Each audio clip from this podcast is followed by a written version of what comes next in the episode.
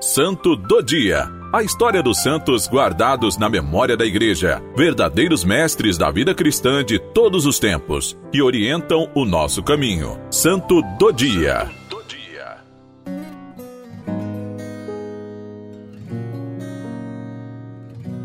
Hoje, 1 de março, celebramos Santa Inês Calcunhang. Santa Inês nasceu numa aldeia chinesa. Ainda bem novinha, foi para um orfanato depois da morte de seus pais, que eram católicos. Quando jovem, mudou-se para Xingyi, China, em busca de trabalho. Lá, conheceu uma mulher também católica que a acolheu em sua casa. Foi nesse tempo que a jovem Inês se encontrou pela primeira vez com o bispo Bai, que estava de passagem por aquela cidade.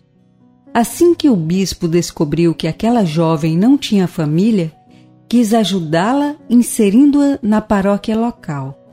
Ele a levou para participar de um aprofundamento de fé que acontecia na paróquia da cidade e logo se impressionou com os rápidos progressos que Inês fazia. Ao completar 18 anos, ela se casou com um homem daquela região que trabalhava numa fazenda. Após o casamento, ela o descobriu muito violento.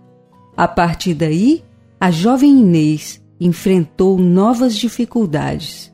Seu cunhado e sua cunhada também passaram a tratá-la com desprezo por ser cristã. Este tratamento foi piorando cada vez mais, a ponto de Inês passar fome dentro da própria casa. Infelizmente, a situação ficou bem pior depois do falecimento do seu marido.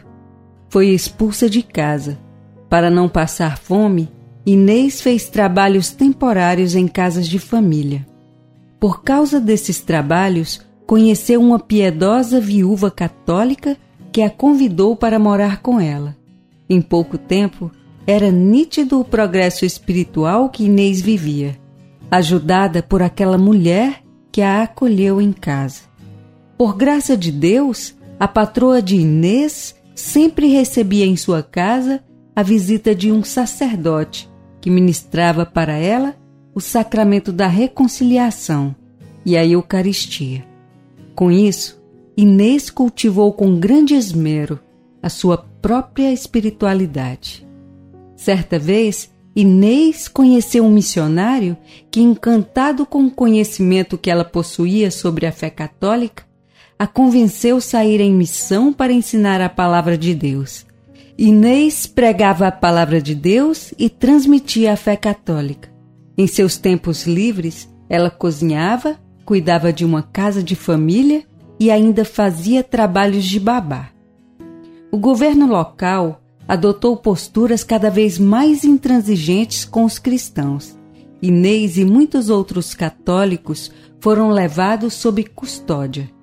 Embora muitos daqueles cristãos presos tivessem sido libertados pouco tempo depois, Inês e mais um sacerdote foram mantidos no cárcere.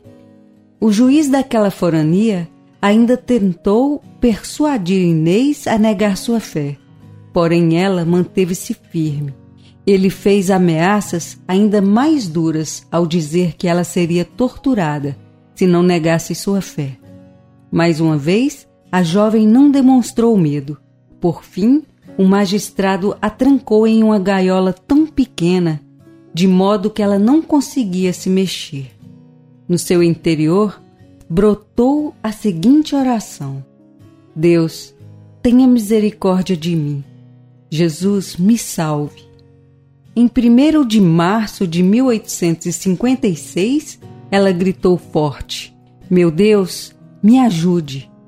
E expirou aos 35 anos o Papa Leão XIII a proclamou bem-aventurada em 27 de maio de 1900 e no dia 1 de outubro de 2000, o Papa João Paulo II a canonizou com mais 120 mártires da China.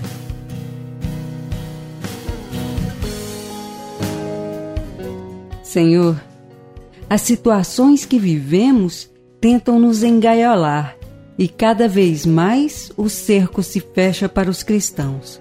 Dai-nos a coragem necessária para, diante das perseguições do tempo presente, não negarmos a Cristo.